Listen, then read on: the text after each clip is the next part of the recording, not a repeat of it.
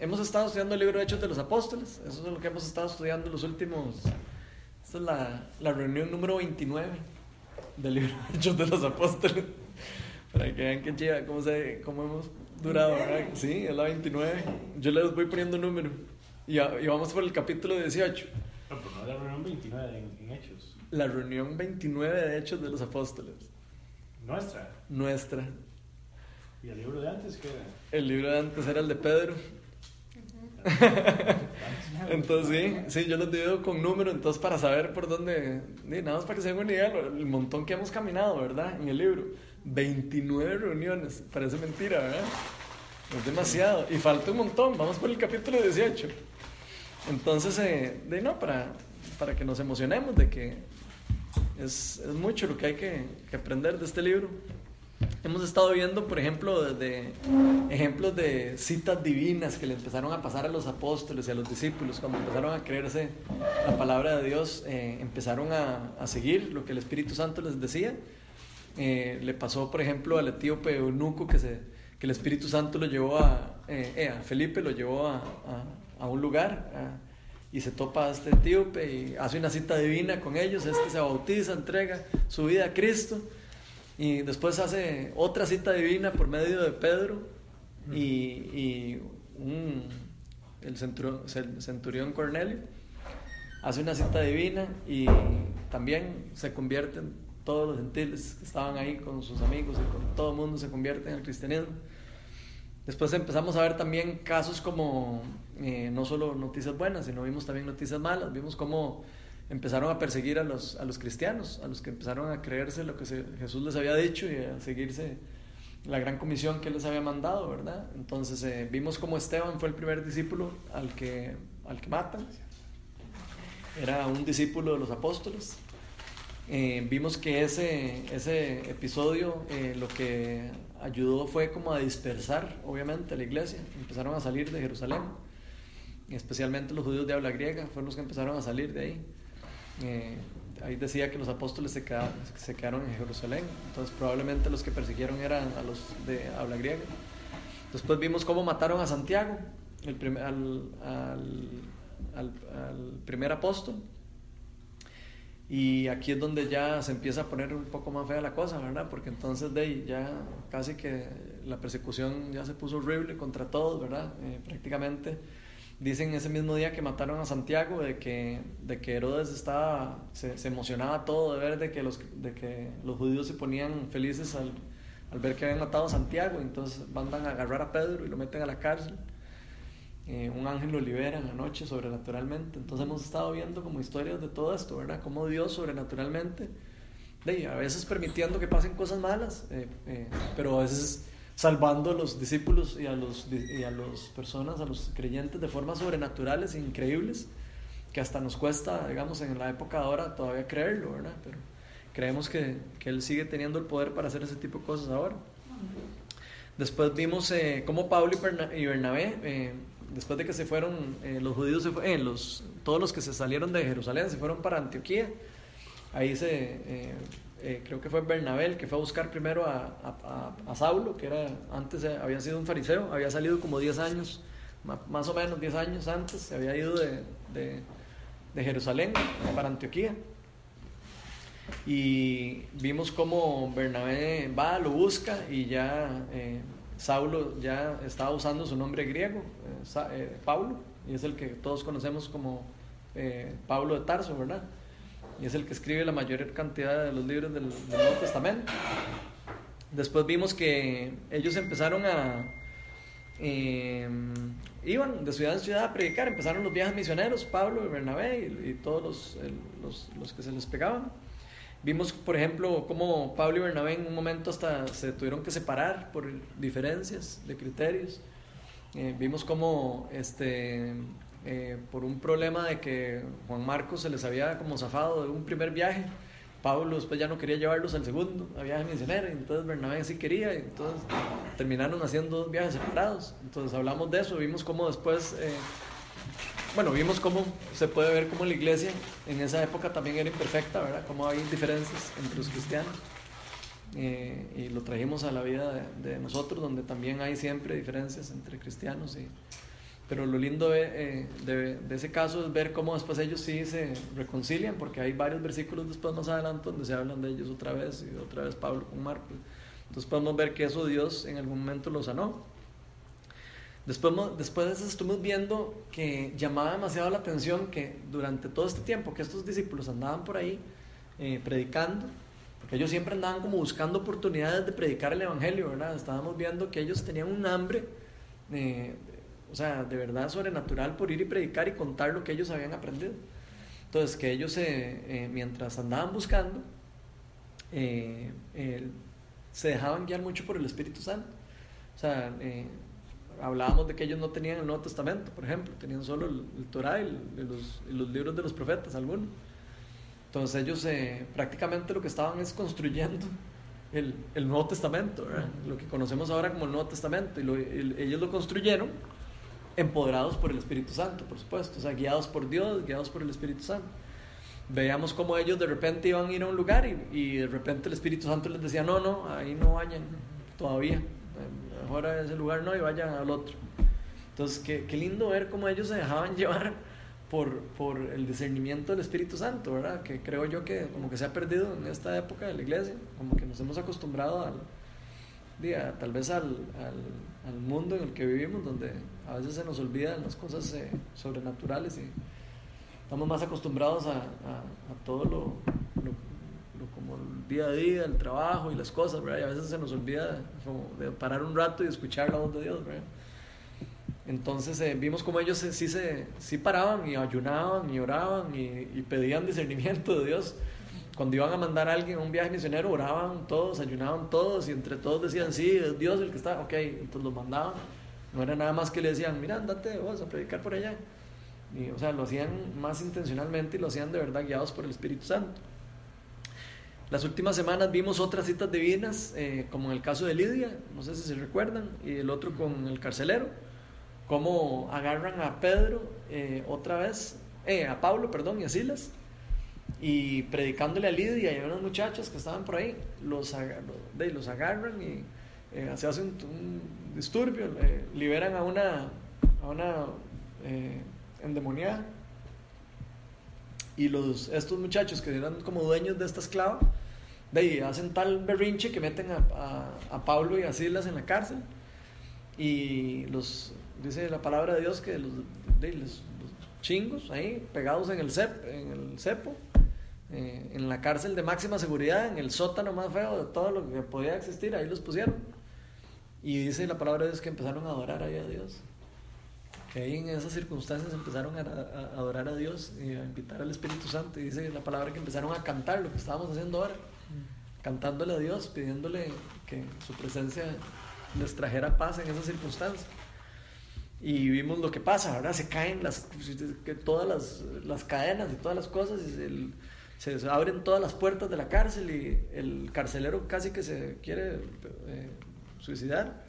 Y Pablo le dice que no, que, eso, que no, que nadie se está yendo, tranquilo. Le entrega su vida a Cristo y vimos cómo entonces otra cita divina, ¿verdad? Como por medio de todo esto feo que le pasó, terminó siendo algo maravilloso para el Evangelio.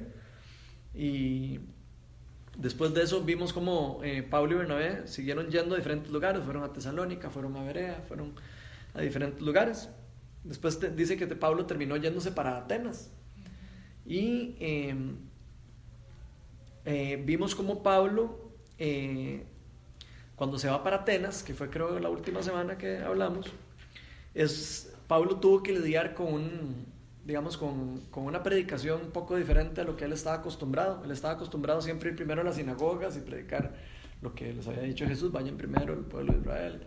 Ellos normalmente iban a las sinagogas primero, eh, predicaban ahí, obviamente también con el, fin de que se, si se convertían cuatro judíos ahí, ya tenían cuatro más en el equipo. Entonces, eh, iban primero a las sinagogas, eh, pero aquí en Atenas era un lugar totalmente gentil, era un, total, un lugar totalmente donde había muy pocos judíos y además era super idólatra, según lo que vimos la semana pasada. vimos la semana antepasada, porque la semana pasada fue feriado y estuvo cerrado este lugar.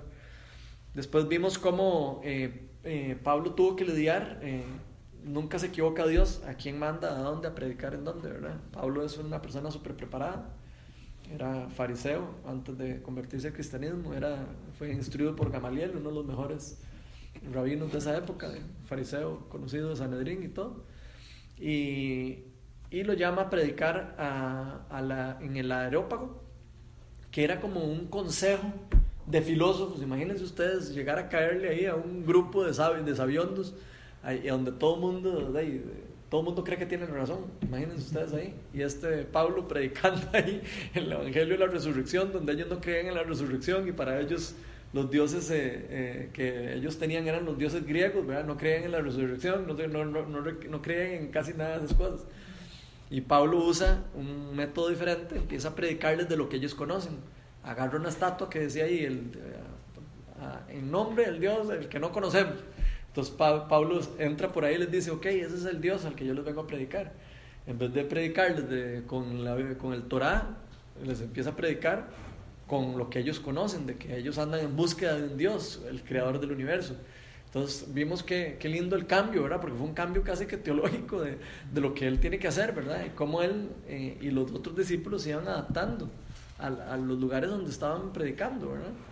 Eh, y eso fue lo que vimos la semana pasada. Y vamos a seguir viendo lo que, lo que pasa después de ahí.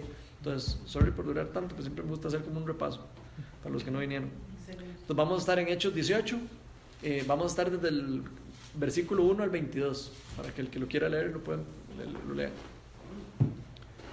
Alguien que lea desde el, desde el 1 hasta el 17. 1 al 17 y otra persona al resto. Después de estas cosas, Pablo salió de Atenas y fue a Corinto, y halló a un judío llamado Aquila, natural de Ponto, recién venido de Italia con Priscila su mujer, por cuanto Claudio había mandado que todos los judíos saliesen de Roma. Fue a ellos, y como era del mismo oficio, se quedó con ellos y trabajaban juntos, pues el oficio de ellos era hacer tiendas. Y discutían la sinagoga todos los días de reposo, y persuadía a judíos y a griegos. Y cuando Silas y Timoteo vinieron de Macedonia, Pablo estaba entregado por entero a la predicación de la palabra, testificando a los judíos que Jesús era Cristo pero oponiéndose y blasfemando, estos les dijo, sacudiéndose los vestidos, vuestra sangre sea sobre vuestra propia cabeza, yo limpio, desde ahora me iré a los gentiles. Y saliendo de allí se fue a la casa de uno llamado Justo, temeroso de Dios, la cual estaba junto a la sinagoga. Y Crispo, el principal de la sinagoga, creyó en el Señor con, con toda su casa. Y muchos de los corintios, oyendo, creían y eran bautizados. Entonces el Señor dijo a Pablo en visión de noche, no temas, sino habla y no calles, porque yo estoy contigo y ninguno podrá sobre ti la mano para hacerte mal, porque yo tengo mucho pueblo en esta ciudad. Y se detuvo allí un año y seis meses, enseñándoles la palabra de Dios. Pero siendo Galión, procónsul de Acaya, los judíos se levantaron de común acuerdo contra Pablo y le llevaron al tribunal, diciendo, Este persuade a los hombres a honrar a Dios contra la ley.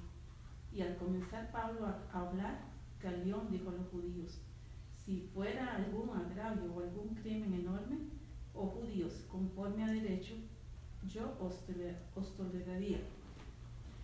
Pero si son cuestiones de palabras y de nombres y de vuestra ley, vedlo vosotros, porque yo no quiero ser juez de estas cosas. Y los echó del tribunal. Entonces todos los griegos, apoderándose de Sóstenes, principal de la sinagoga, le golpearon delante del tribunal, pero a Galión nada se le daba de ello. ¿Quién quiere seguir ahí del 18 Del 18 al 22, por Al 22. Sí. Pablo permaneció en Corinto algún tiempo más Después se despidió de los hermanos y emprendió el viaje rumbo a Siria, acompañado de Priscila y Aquila. En Cencreas, antes de embarcarse, se hizo rapar la cabeza a causa de un voto que había hecho. Al llegar a Éfeso, Pablo se separó de sus acompañantes y entró en la sinagoga, donde se puso a discutir con los judíos. Estos le, le pidieron que se quedara más tiempo con ellos. Él no accedió, pero al despedirse les prometió, yo volveré, ya volveré si Dios quiere. Y zarpó de Éfeso. Cuando desembarcó, de Cesarea, subió a Jerusalén a saludar a la iglesia y luego a Antioquía. Ok, bueno, entonces vamos a ver qué les llama. Me gustaría ver qué les llama la atención de todos esos versículos que vimos. ¿Hay alguna cosa que les llame la atención en específico, en particular?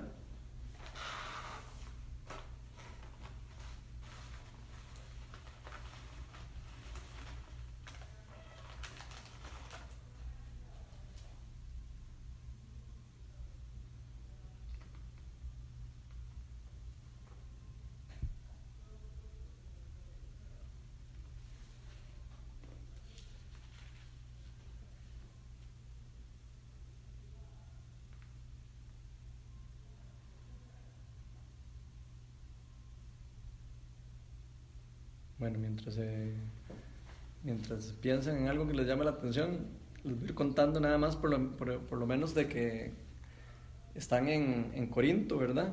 Er, esto era un centro comercial que, en Grecia, que era un lugar muy importante. Obviamente superaba el lugar de, de Atenas y todo lo que, el lugar donde, está, de donde venía Pablo. Pero en este lugar había era muy conocido por la inmoralidad sexual y por todo el digamos, el libertinaje todo lo que había en ese lugar. De hecho, en ese lugar había un, un templo que estaba dedicado a, Afrodita, que era como una diosa casi que, la diosa del amor. Y tenían hasta un templo detrás de la ciudad eh, donde iban a adorar ahí eh, todas estas personas a, a, esta, esta muchacha, a esta diosa. Eh, vamos a ver, dice que casi que eh, eh, esa era como una religión en ese lugar. Eh, esa diosa Afrodita era, era, un lugar, ahí tenían, hacían como rituales sexuales, pro, prostitutas y prostitutos, y era un desorden de esos terribles, así como... ¿A dónde? En Corinto. Entonces era, era bastante fuerte, donde, donde Pablo estaba, donde Dios estaba llevando a Pablo en este momento, ¿verdad? Entonces para que vean el cambio de lugar, ¿verdad? Digamos, Acuérdense que venía de Tesalónica, venía de todos esos lados y ahora se viene a topar con este lugar, viene saliendo del, de los idólatras de Atenas y ahora viene a caer aquí donde está la cosa todavía peor.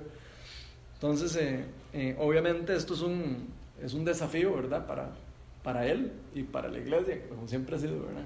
Ahora sí, ya, ya se les ocurrió algo de los Sí. que les llama la atención, ¿ok? Sí, pero, pero por ejemplo, mira lo que dice Ajá. el 9. Entonces el Señor dijo a Pablo en visión de noche, no temas, Ujú.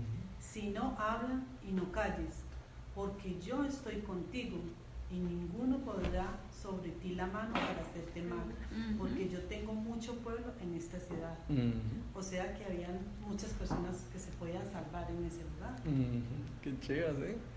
Y ¿sí? qué- qué lindo ver una vez más cómo eh, Pablo está atento, ¿verdad? Porque imagínense ustedes llegar ahí a predicar a un lugar en donde ustedes saben que es todo un, todo un despelote ahí sexual y todo el rato y usted no dice, mejor de aquí voy jalando, ¿verdad? Más bien. Y él le hace caso al Espíritu Santo, ¿verdad? Se deja llevar por el Espíritu Santo porque seguro le dio miedo, seguro en algún momento o algo. Porque si, si sale eso es porque tal vez él pensó en irse, ¿verdad? O porque pensó, de aquí la verdad mejor aquí me voy, me voy para otro lado. Y el Espíritu Santo le dice, no saben que no se me vaya de aquí. Aquí hay mucha gente que usted tiene que predicarle. Entonces a mí me llama demasiado la atención otra vez que vemos esa actitud de los discípulos de, de estar como a, no tan atentos a su corazón y a lo que ellos quieran, a su agenda, a sus cosas que tienen que hacer o por sus cosas que quieren cumplir y están más atentos a lo que Dios quiere cumplir, a lo que Sí, Dios no quiere lo que les conviene, ¿verdad? No lo que les conviene, exacto. Obediente. Entonces, qué, qué, qué lindo eso porque eh, yo me hago siempre la pregunta, ¿estoy yo siendo obediente de esta forma? ¿Estoy yo siendo sensible al Espíritu Santo? Eh, tal vez cuando sentimos del Espíritu Santo, no sé, hablarle a alguien de Dios o lo que sea, eh, tal vez a veces sentimos y decimos, no, mejor a otra persona porque, porque esta no me va a rechazar o lo que sea. Y tal vez nada más de preguntarle a Dios, Señor, ¿qué es lo que quieres? ¿Quieres que le hable a esta persona o no es el momento? Y probablemente el Señor nos va a decir si es, si es el momento o no, ¿verdad? O nos va a, o nos va a guiar o, no- o nos va a abrir. Si, fue, si es de Él, Él va a abrir las puertas para que se dé. Y si no es de Él, eh, se, no- se nos van a cerrar.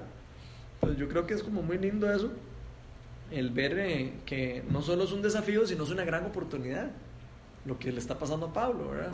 Y, y siento yo que tal vez nosotros deberíamos de ver todas esas circunstancias como, como desafíos, pero como oportunidades también. ¿Verdad? La oportunidad de que tenemos de ir a lugares a donde tal vez nadie ha llegado, donde nadie está llegando, y hacer algo increíble, digamos. Ponemos el ejemplo de, lo, de donde estamos yendo ahora en Hogar Siembra.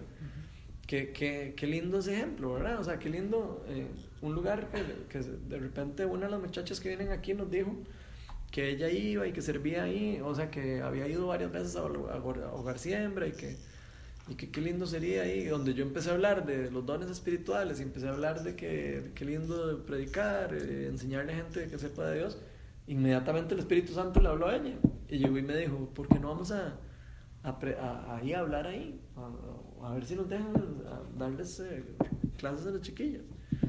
Y, de y lo hicimos, preguntamos y se nos abrió la puerta. Y ustedes no saben lo increíble que ha sido eso. O sea, ha sido demasiado lindo. O sea, ver cómo ah, gente hambrienta hay alrededor de nosotros en todo lado. O sea, en todo lado hay gente hambrienta, solo de, bus- de buscar. O sea, nada más de tener la disposición uno de buscar y decir, ¿quiero alcanzarlas o no quiero alcanzarlas? ¿Qué- qué- qué- ¿Cómo, ¿Cómo estuvo ayer eso? Ah, la- o sea, sí. Fantástico, o sea, definitivamente la- ellas así como que entregadas, ¿verdad? Muy entregadas, con mucha pasión, ¿verdad? Haciéndolo. Se les nota que, que, que lo disfrutan, ¿verdad?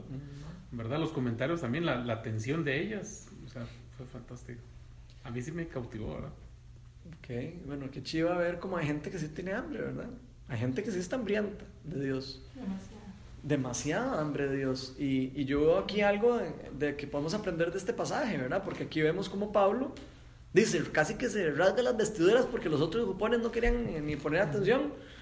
Y, y habiendo mucha gente con mucha hambre también, ¿verdad? O sea, a mí me llama mucho la atención eso porque de, a veces nosotros también gastamos las fuerzas un montón en un montón de esfuerzos en, en, en- cosas que a veces eh, no, no, no hay no hay apertura, no, no se abre. Y siento que también tenemos que tener como los ojos de, de, de como, ok, sí, si no quieren aquí, me muevo para acá o me muevo para otro lado. Obviamente sin, sin querer ex- excluir a la, a la gente, ¿verdad? Y, y con, el, con, la, con la intención de, de, de obviamente alcanzar siempre a todo el mundo y tener paciencia y todo, pero qué lindo ver por lo menos esa... eh, No, no, que en, esa- en- en esa misma línea, más bien eso es lo que me llama la atención, porque como bien mencionabas, Corinto era, era un puerto, ser un puerto, una- se convierte en una ciudad cosmopolita. En realidad como cualquier puerto del mundo, donde convergen gentes de todos Mm. lados, gente que tiene un montón de tiempo de estar en, en el mar, marinos de profesión, que llegan a un puerto, comillas, comillas, a satisfacer sus necesidades de marinos, etc. No solo a llenar el barco de guaro y vino, ¿verdad? sino también a, a satisfacer digamos, todas sus necesidades. mm, En, en ese marco me llama la atención porque cuando, vamos, a mí me pasa que cuando el, el escritor hace énfasis en alguna cosa, a mí siempre me llama la atención. A mí me llama la atención que empiece a decir eh, que estaba Pablo enseñando todos los sábados, ¿verdad? Y en vacilón, porque es un judío en un lugar con una cultura no judía, porque en teoría el sábado debería descansar, no predicar. y, y es una forma del autor decir, aquí no había Dios por ningún lado. Porque, me, explico, o sea, el, el, el sábado era raro inclusive para mismo Pablo decir, voy a predicar un sábado porque en teoría era el día de descansar, pero era un desorden en la ciudad. Y eso me llama mucho la atención. Pero lo que me llama más la atención todavía es, es que ese es el verdadero apostolado. Digamos, tenemos un apostolado ahora muy, como muy, muy definido en, en, en un liderazgo de alta alcurnia, etc. Pero el, el apostolado es esas personas enviadas a alcanzar a. Y entonces al final uno hace la pregunta, ¿y dónde más que en un lugar como este? Porque la mayoría de los misioneros es, es una oración como envíame a mí, pero, pero siento que la gente de Hawái, Señor, necesita Siento que la pero, en gente... realidad que la- pero en realidad la, la gente que necesita es, la gente de la zona roja, ¿verdad? Pero hay muy pocos que quieren ir a predicar a la zona roja. Mm, Y, y siento que ese no temas no era casi, y me gustaría ver alguna otra versión, Porque ese tema, no temas es casi no te desanimes. Mm. Porque después sigue diciendo que es otra de las cosas que a veces con la parte del evangelismo perdemos, Pues, es que creemos que Dios es, especialmente en una cultura del mínimo esfuerzo, ¿verdad? Mm. Sí, antes hacer un almuerzo, eh, mi mamá duraba hora y media. Un almuerzo hoy está en dos minutos en el microondas y aún así estás parado en la puerta del microondas viendo que los dos minutos vayan más rápido, porque, porque nos han metido en una cultura de esto. Sí, más Y, y- y veo a un Dios diciéndole a Pablo, suave, es que esto no es automático, año y medio, Ah, Sí. ¿verdad? Eso es discipulado, ¿verdad? Porque el Jesús, Jesús caminó con sus discípulos tres años. Y aquí vemos a un, a un apóstol diciéndole, inviertan año y medio. Porque a veces nosotros invertimos una semana o dos meses y ah, mamá, semana no quiere aprender. Es Una que, que, que Dios vea a ver qué haga con él. Una sola Y realmente, lo Que esa es la actitud que tenía Pablo, ¿verdad? Para aclarar, esa es la actitud que él tiene, ¿verdad? Por eso, Pero por, por eso ese por eso llama la atención de Por que eso ese no temas no me cansa. Ajá. Porque, porque anterior a eso está predicando en lugares donde no predicaría. Entonces, Ajá. realmente no es un asunto de miedo. No. Sí, Me- me- de y, por eso, paciencia. y por eso me gustaría ver otras versiones, a ver qué dicen. Me parece que ese no temas va más en la línea de no te desanimes. Mm, Sí, no, no desmayes, no, no te desinfles, Mm. ¿verdad? Porque, porque tengo mucha gente, ¿verdad? Y, y- y- y yo creo que iba por ahí y me llama mucho la atención, ¿verdad? Entonces es un, es, es un pueblo sin Dios, pero justamente ahí es donde estamos llamados a hablar de Dios, ¿verdad? Lo que pasa es que más bien hemos trasladado a Dios a las iglesias, ¿verdad? Y, y entonces nos nutrimos a, a nosotros mismos, ¿verdad? Y, y termino con esto. Hace poco leí un, un artículo que usé hace mucho tiempo una enseñanza y, y ahora me pasé de oficina. Nos pasamos de Escazú a, a Santana y por eso llegué un poco tarde, pero cuando vos jalas chunches y bolsas y todo, llegas a la otra oficina y hay menos campo. Entonces hay que empezar a seleccionar qué hay que votar, qué se va, ¿verdad? Siempre. Y entonces buscando entre los papeles empecé a ver eh, un, un recorte periódico que yo había usado en una enseñanza y me volvió a pegar, o sea, me volvió a pegar duro porque era el mensaje de una chica en la zona roja nuestra, no estamos hablando, no lo estamos extrapolando a otro lugar. En la zona roja, aquí en San José, ella empieza a argumentar y a decir toda su experiencia, ¿verdad? Que, que cayó en drogas, que, que cuando era mucho más joven, empezó como a los 12, 13 años, ella empieza a contar que cuando era mucho más joven y más hermosa, dice ella en el artículo, este, no tenía mucho problema porque todos los hombres la buscaban y, siempre tenía, etc. Pero conforme fue pasando el tiempo y perdiendo, digamos, belleza física, y empieza a contar historias horribles de cómo la violaban en- en lugares repetidamente, diferentes hombres y todas. Pero ella termina el artículo, porque es un chaval entrevistando, ella termina el artículo diciendo, y aquí vienen los cristianos y me hablan de Dios, pero después se van y aquí quedo yo entre ratas, cartones y violaciones. Y a veces hemos resumido el evangelio en eso y me pegó, bro, porque me pegó porque, porque de verdad creemos que llega a decir, tata, un, dos, tres, que sí, y me voy. Y, y yo vuelvo a la comodidad de mi casa, pero ella queda entre ratas, cartones y violaciones. Y yo creo que es. Hablamos de qué bonito fue el lunes. Yo quería ir, ya me apunté para el próximo. Sí, ya. Hay que apuntarse rápido porque pero- son solo seis campos, Por eso, ¿verdad? pero- Ay, esos, son, se los van a pelear todo el mundo. el peor escenario. Estamos haciendo mucho bien. Desaparezcámonos de ahí un mes y verán Ah. qué daño hacemos. A gente que está acostumbrada a ser abandonada. Mm. Entonces ve qué complicado. O sea, es, es una bendición, pero asumimos un compromiso que ahí es donde tenemos que estar seguros si estamos listos para ese compromiso. A, a él le costó año y medio. Mm. A Jesús, con los más cercanos, les costó tres años. Mm. Entonces, claro, es una bendición, pero estamos listos a pagar el precio, porque podemos hacer más daño cuando nos retiramos Mm. que el daño que, que- o la alegría que podemos generar cuando estamos, pero después generamos un hueco enorme en nuestra ausencia. Entonces me llamó mucho la atención porque, Mm. porque ese año y medio, ¿por qué lo ponen ahí? O sea, ¿a quién le importa el tiempo? Pareciera que al escritor sí. O sea, le, le importa mucho decirnos cuánto tardó. ¿verdad? Hay, otros, hay otros pasajes de Pablo que no hablan de tiempo. Aquí sí, Mm. aquí se detiene a decir, ya en medio. ¿Por qué? Sea, ¿Qué nos quiere decir?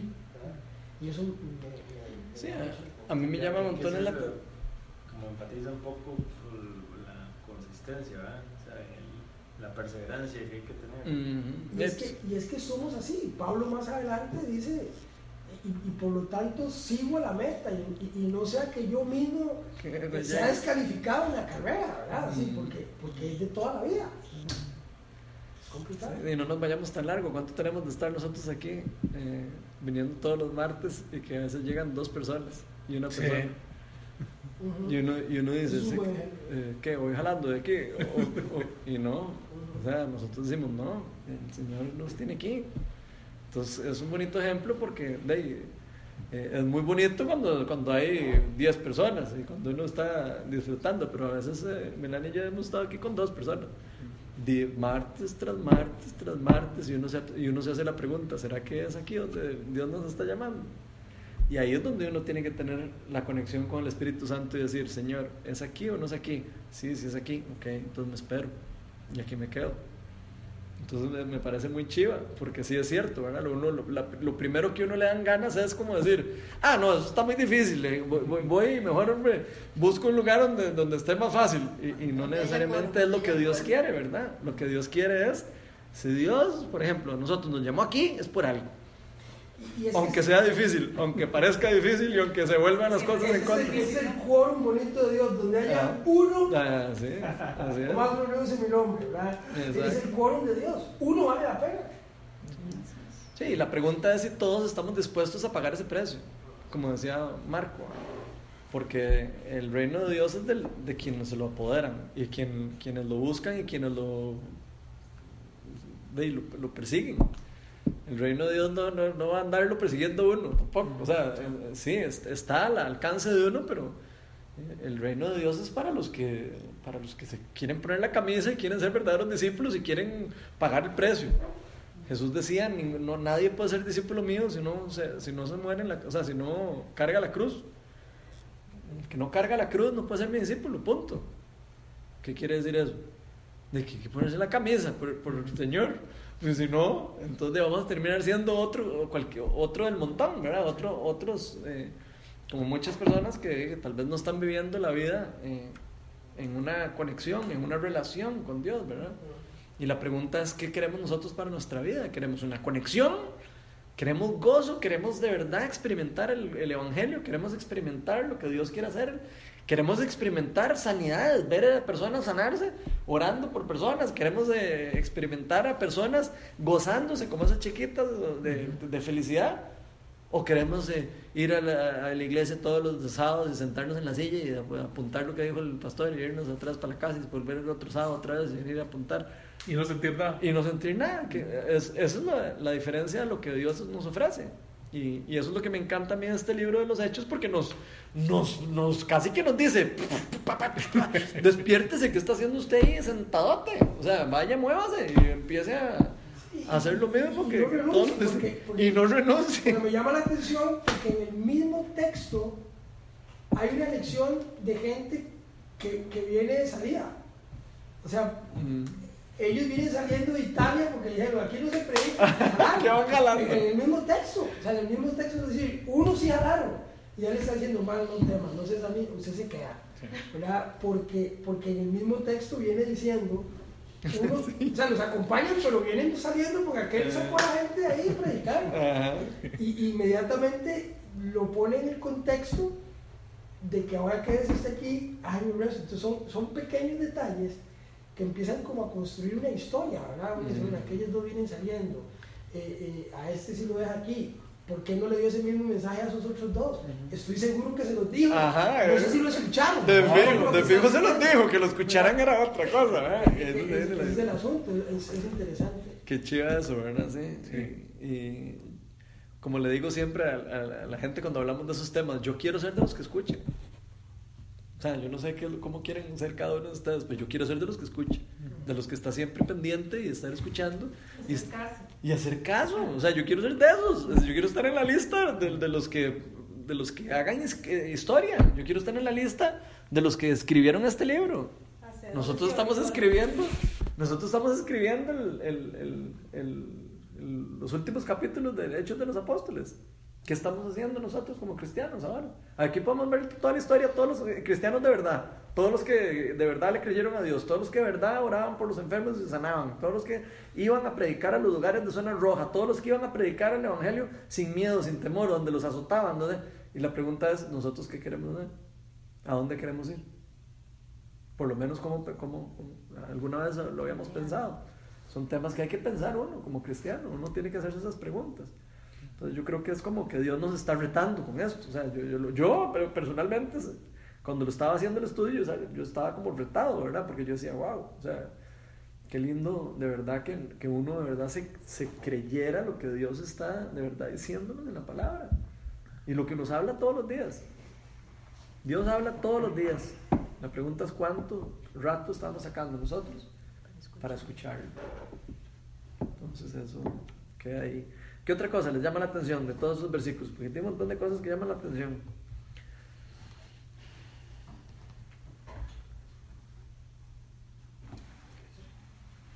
No sé, cu- curioso que dice, Ujú. aunque te ataquen, no voy a dejar que nadie te haga daño, porque tengo mucha gente en esta ciudad.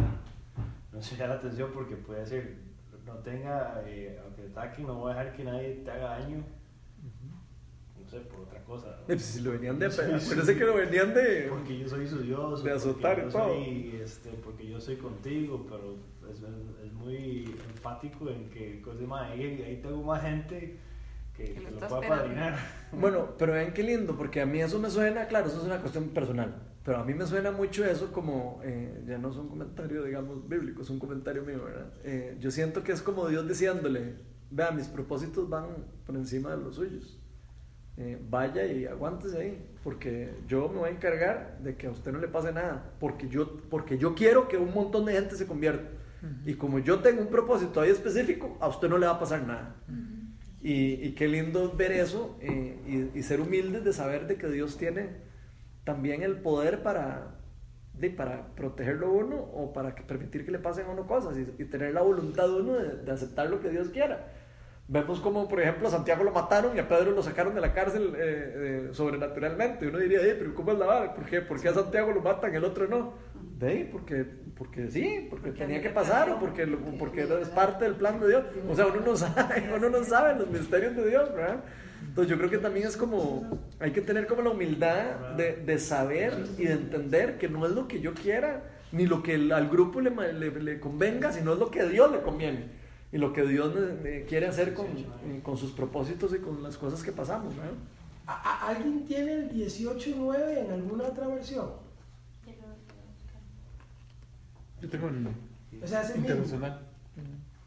La nueva versión internacional. No. ¿Qué dice?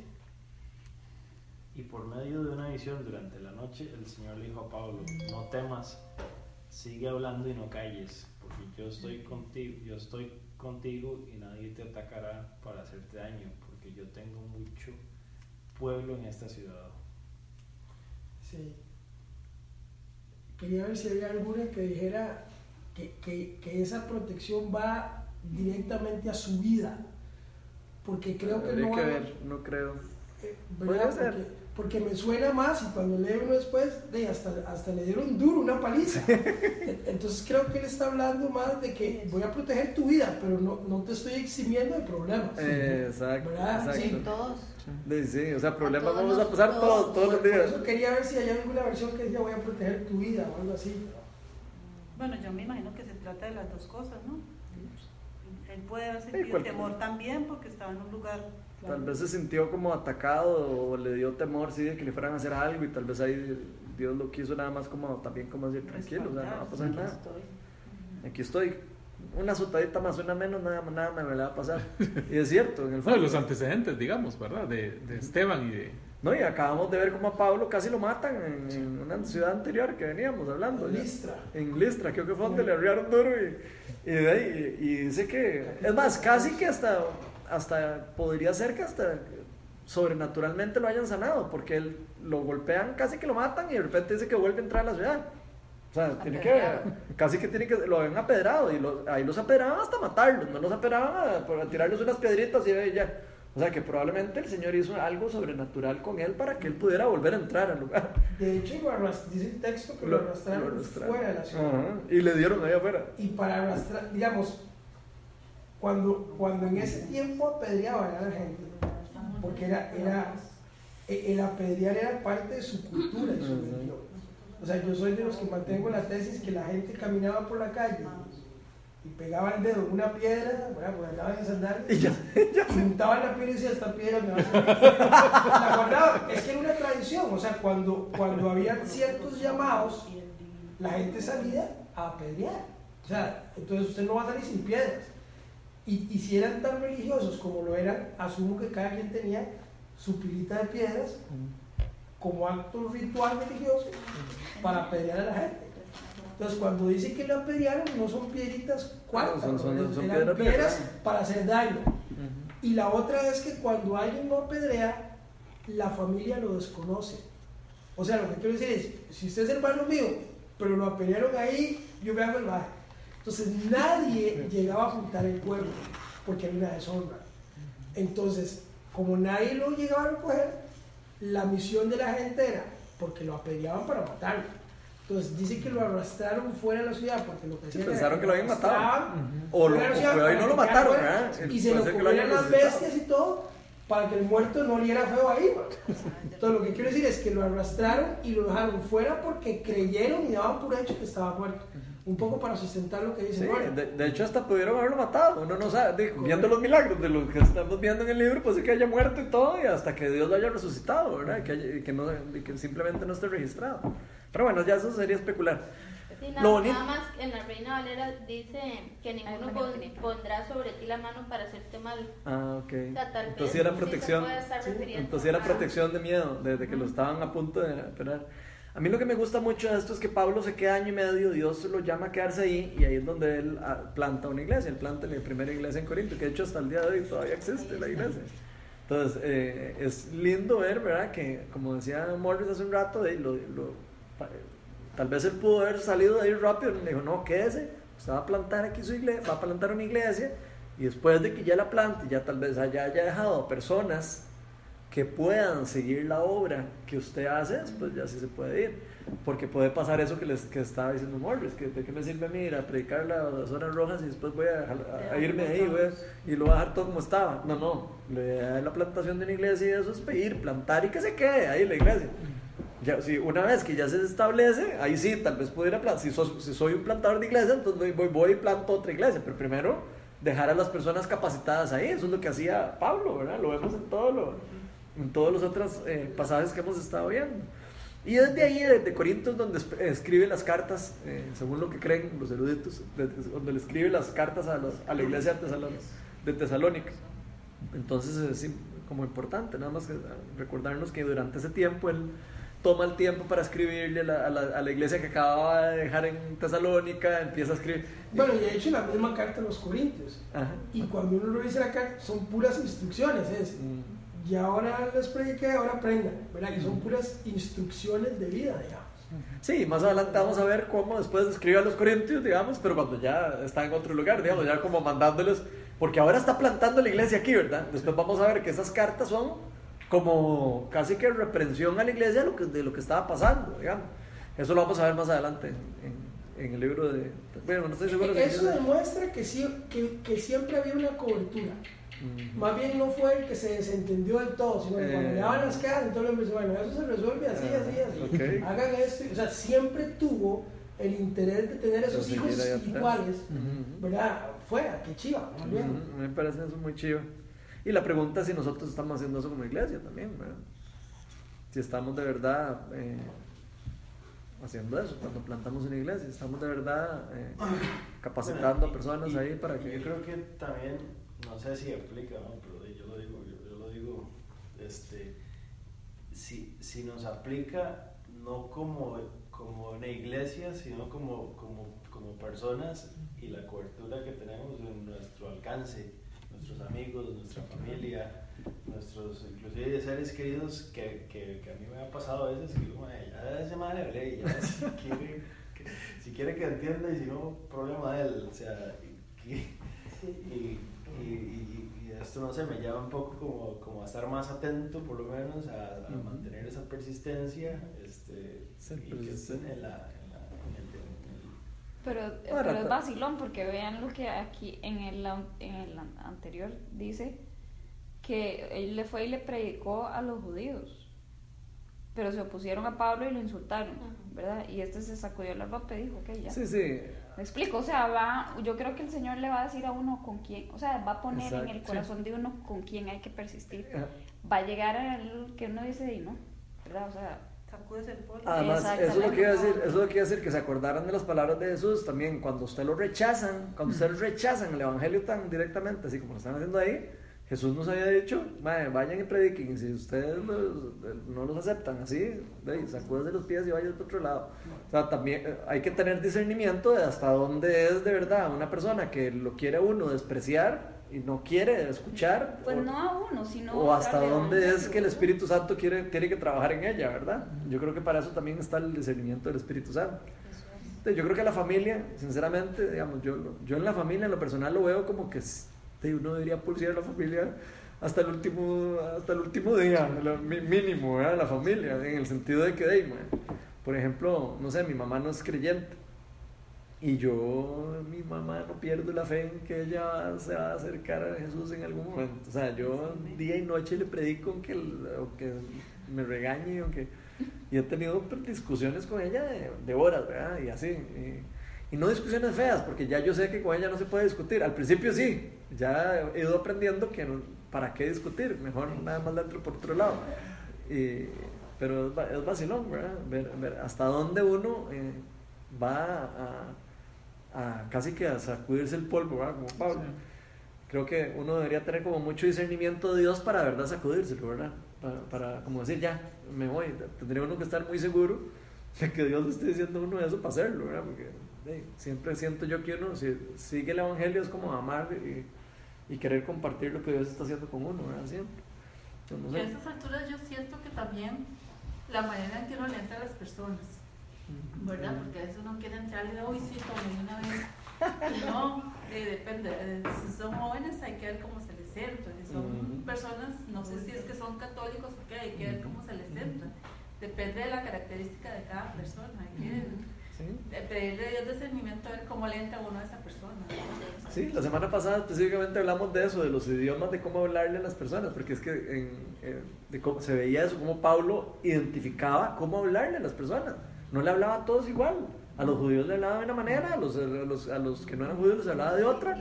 Y creo que nosotros tenemos que también tener como los ojos así, bien abiertos y tener cuidado, ¿verdad? ¿De qué me sirve a mí un bibliazo? un bibliazo puedo alejar a alguien de Cristo, más bien. Entonces hay que tener también mucho cuidado de cómo estoy yo acercándome a, una persona, cómo, cómo le predico. Yo creo que hay una diferencia entre predicación y discipulado. Mm. Yo creo que hay que predicarle a todos. E-, ese proceso de discipulado depende más de la otra persona que de mí. Mi obligación es compartir el Evangelio. Esa persona decide si quiere más de ese Evangelio. Eso es lo que hace un discípulo. Pero cuando uno entiende que el discipulado y la predicación van de la mano con los que quieren seguir eso, entonces el mejor ejemplo a remitirnos es Jesús y era, era más un modelaje que un speech. Ah. me, me, gusta la frase esta de, de Francisco de Asís que dice, predica el Evangelio y solo si es necesario utiliza las palabras. Es más con la vida. Es demasiado y, y, y, cuando, y, te estoy, estoy seguro, porque yo he pasado lo mismo, no con mi mamá, que más bien fue la que me trajo a Cristo, pero sí con mi hermana, por ejemplo. ¿verdad? Y después de que uno dice, es que tiene que entrarle, y, porque no, no piensa Al final, digamos, lo que me ha dado más resultado ha sido demostrándole mm, viviendo. Exacto. O sea, demostrarlo en, mi forma de vivir, en aquellos cambios que ella puede observar. Y, para, y honestamente, para que usted vea cambio en algo, requiere tiempo. Ah. ¿verdad? Porque también requiere consistencia. O sea, yo puedo salir todo gozoso aquí y apenas me pito un chavo, y me mete ahí, me apego en la cruz. Eso solo con cierto tiempo y consistencia la gente lo puede observar. y Jesús, yo digo, ¿por qué Jesús le predicó a un montón de gente? pero a los que discipuló se los llevó a vivir con él. O sea, para que lo vieran el día. Sí, no discipuló a todos, A discipuló a unos pocos. No discipuló al Raimundo, ¿verdad? día y noche. A todos les predicaba. Entonces iba a un monte y predicaba cinco mil y se convertía. Sí. Pero a los que quería discipular, a esos es que vea cómo me levanto, vea cómo, a ver, cómo me le acerco a una mujer, vea cómo, cómo me enojo, Sí, eso sí. vea cómo esto, ¿verdad? Y, y, y, digamos, para no hacer de esto un tema, pero cuando yo veo a los discípulos que Jesús le... O sea, yo siendo un discípulo, ¿qué pediría, hermano? O sea, yo no sé de ustedes, pero yo, yo tengo una lista de cosas enormes, ¿verdad? Y hacer milagros, a convertir el, el agua en vino, eso sería un buen negocio, ¿verdad? Pero cuando yo veo a los discípulos diciendo, Señor, enséñanos a orar. Y yo digo, no, porque estos más, pudiendo pedir lo que sea, piden orar si es una de mis debilidades y yo sé que es de las suyas también. O sea, orar es una de las cosas que más nos cuesta. Y estos más que tienen todo el chance de pedir lo que sea, piden orar. Y estoy seguro que fue ese modelaje de Jesús, Mm. De que cada vez que Jesús iba ahí y se retiraba con el Padre y venía, Venía pum, cargado. levantaba un muerto. Ajá. Se iba, se retiraba, pum, y alimentaba a cinco mil. Y entonces ellos al final empiezan a ver esa dinámica porque la vivían y empiezan a decir, Como que sirve, ¿sabes? La se va oración. para allá, viene y pa. Se va para allá, viene y entonces al final, ¿para qué me voy a quedar yo con una tajada del queque si puedo tener el queque completo? Mm. Entonces, ¿para qué quiero yo hacer milagros levantar muertos si con la oración hago todo? ¿verdad? Pero ¿cómo se aprende eso? Porque Jesús dijo, mire, es bueno orar. O porque lo veo a él retirándose, orando en la madrugada, viniendo, pum, y haciendo un acto milagroso. Tiene que ver más con modelaje. ¿verdad? Es, es muy interesante. Yo creo que tiene que ver con, con dime cómo vives y después tal vez te compro el speech. ¿verdad? Porque estamos cansados de que nos paqueteen. Estamos cansados de- de- de- del paquete político, ¿verdad? Que te dicen un montón de cosas que no van a cumplir. Jesús era de los pocos que no decía vamos. Él, él no decía vayan, vamos. Hagan, no, hagamos. Y cuando él se va, dice, hagan todo lo que han visto y oído de mí, eso. Mm. Qué Qué broma. chiva, sí. Me parece demasiado chiva eso, sí. Y qué lindo que la iglesia de verdad siguiera más ese modelo, ¿verdad? O sea, que, qué lindo que la iglesia siguiera ese modelo más de, de, de como de, in- de la inclusión. O sea, como a veces tal vez uno ve a, los pastores, digamos, en, muchas iglesias, ¿verdad? Que participan poco y mandan a muchos y tal vez no participan ellos de algunas cosas, de algunas Casi cosas inaccesibles. que so- se vuelven inaccesibles, ¿verdad? Y yo creo que es, es muy lindo el, el, el que no se pierda nunca ese corazón. Obviamente eh, hay responsabilidades y hay un montón de cosas, yo sé, pero sie- siempre en el corazón de, de, de- de nosotros como discípulos y como líderes y como lo que Dios nos ponga, siempre tiene que estar ese, ese, esa pasión y ese amor por seguir sirviendo y por seguir haciendo las cosas que Dios nos llamó a hacer, ¿verdad? esa obediencia. Sí, y no, y no hacer las cosas solo como por hacerlas, digamos. ¿De de qué nos sirve hacer una iglesia? Si, de- si va a ser otra iglesia normal, otra iglesia que va a ser igual que todas, en la- donde todo mundo llega, hace- entra y sale como, como si no hubiera ido a la iglesia. Entonces, la pregunta es, eh, ¿qué tenemos que hacer nosotros como iglesia para cambiar eso? O sea, ¿qué tenemos que hacer nosotros para modelar eso diferente? Para, hacer, para que, que la gente que llega a la iglesia, nosotros, diga, "Ma, hay algo diferente en esta iglesia, hay algo diferente en esta iglesia, en esta iglesia hay algo que funciona diferente. Qué chido, ¿verdad? Qué lindo eso. Entonces, a mí me, a mí me pone, a mí me, me, me, me- motiva demasiado, o sea, me, me, me- me reta demasiado, porque es un gran reto lo que Dios nos, nos ha puesto a todos, Y no solo a los pastores, sino a los eh, líderes en general, a los cristianos en general, porque todos tenemos un llamado específico. Y todos somos parte del mismo cuerpo con diferentes dones, con diferentes llamados, diferentes cosas. Bueno, eh, ya se nos hizo tarde. Pero yo nada más quería comentar una, una última cosa Ah, ok. de eso, pero es de lo mismo, porque no creo como que el escritor ponga un texto ahí de la nada sin relacionarlo con lo que está diciendo, como que nada más diga no tenga miedo y que todo el mundo se quede como dice, para que dice que no tenga miedo si no lo está, está relatando algo, tiene que estar relacionado. Y entonces yo diría que probablemente tiene que ver con eso que estaba como confrontando Pablo con el mismo pueblo judío, porque primero lo que decías vos, o sea, como que lo estaban insultando y estaba generándose ahí como un roce, al punto que digo, no, ahora en adelante solo los gentiles, o sea, ya ni les voy a decir nada a ustedes.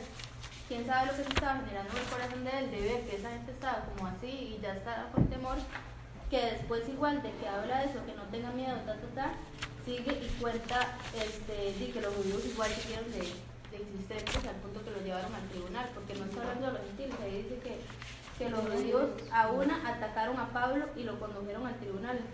Es decir, que probablemente él sí se estaba sintiendo como este, Atacado. sí, sí, sí, como atacado por ellos. Nada más lo que quería decir.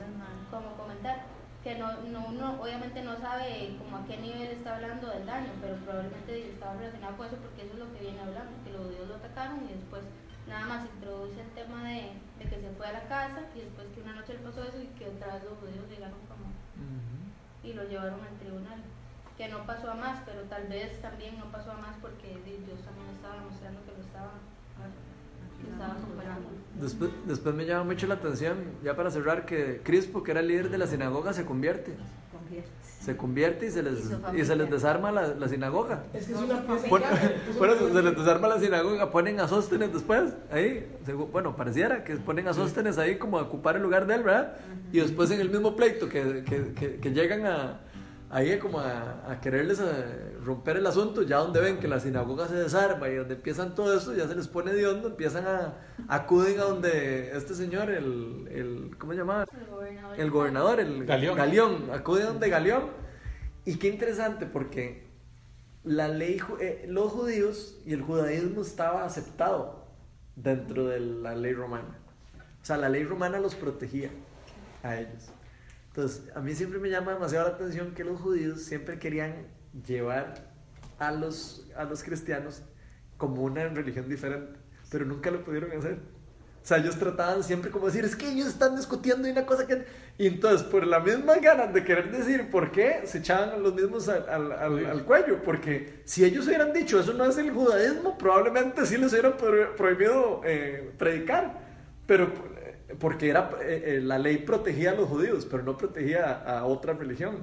Entonces, no sé, me llama demasiado la atención eso. eh, ahora, viéndolo así como en la- en- que ahí lo vemos, digamos, eh, el mismo, el mismo, este señor les dice como, eh, yo en la, ley, en la ley de ustedes no me voy a meter porque veían a los cristianos como, como, una, como una parte del judaísmo, como una secta de, lo- de los judíos. Entonces, eso de alguna manera los protegía también, ¿verdad? Entonces a mí me llama demasiado la atención. Bueno, es que yo creo que ahí, por ahí pasa el problema, ¿verdad? Él, él está desanimado porque para los judíos, y por eso hace el énfasis en, el en los judíos, para los judíos era abominación ver a Pablo predicándole a los Sí, judíos. claro. Por eso. Eh, Esto es, esto es para nosotros nada más, esto es, esto es para judíos, ¿verdad? ¿Qué está haciendo este mal? Por eso, por eso yo hacía el énfasis del sábado. ¿Qué está haciendo este mal el sábado predicándole a estos males? Es, o sea, eso, es- eso es abominación, ¿verdad? Pero el Señor tenía interés en esa gente. Eh, como dice el texto, ¿verdad? Vino a buscar lo que se le había perdido. Qué chido.